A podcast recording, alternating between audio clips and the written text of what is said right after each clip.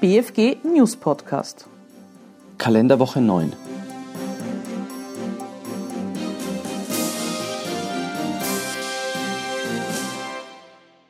Leistungsverrechnungen zwischen Schwestergesellschaften. Nicht verrechnete Assistenzleistungen wie etwa die Gestellung von technischem Personal oder Reisekosten an eine Schwestergesellschaft stellen in der Regel verdeckte Ausschüttungen an die gemeinsame Muttergesellschaft dar. Forderungsabschreibungen verrechneter Leistungen, die an eine Schwestergesellschaft erbracht werden, sind nur dann möglich, wenn bereits die Entstehung der Forderung fremdüblich gestaltet ist. Wesen und Einschränkungen des Verlustvortrags. Der Verlustvortrag ist zwar im Rahmen der Sonderausgaben geregelt, zählt aber gesetzessystematisch betrachtet nicht zu den Sonderausgaben.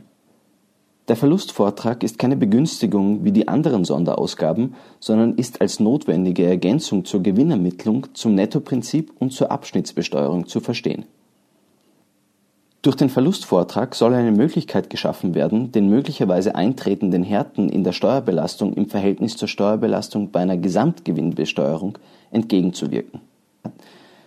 Durch den Verlustvortrag soll eine Möglichkeit geschaffen werden, den möglicherweise eintretenden Härten in der Steuerbelastung im Verhältnis zur Steuerbelastung bei einer Gesamtgewinnbesteuerung entgegenzuwirken. Entsprechend dem Charakter des Verlustvortrages ist er als höchstpersönliches Recht konzipiert, der grundsätzlich nur dem Steuerpflichtigen selbst zusteht und daher grundsätzlich auch nicht auf den Erwerb eines Unternehmens übergeht.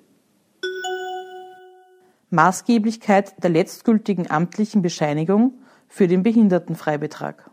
Für die Beurteilung der Frage, ob und in welchem Ausmaß eine Behinderung vorliegt, ist die jeweils letztgültige amtliche Bescheinigung maßgebend. Die bei der Voreinstufung durch den Amtsarzt getroffenen Feststellungen werden durch eine aktuellere Einstufung durch das Bundessozialamt ersetzt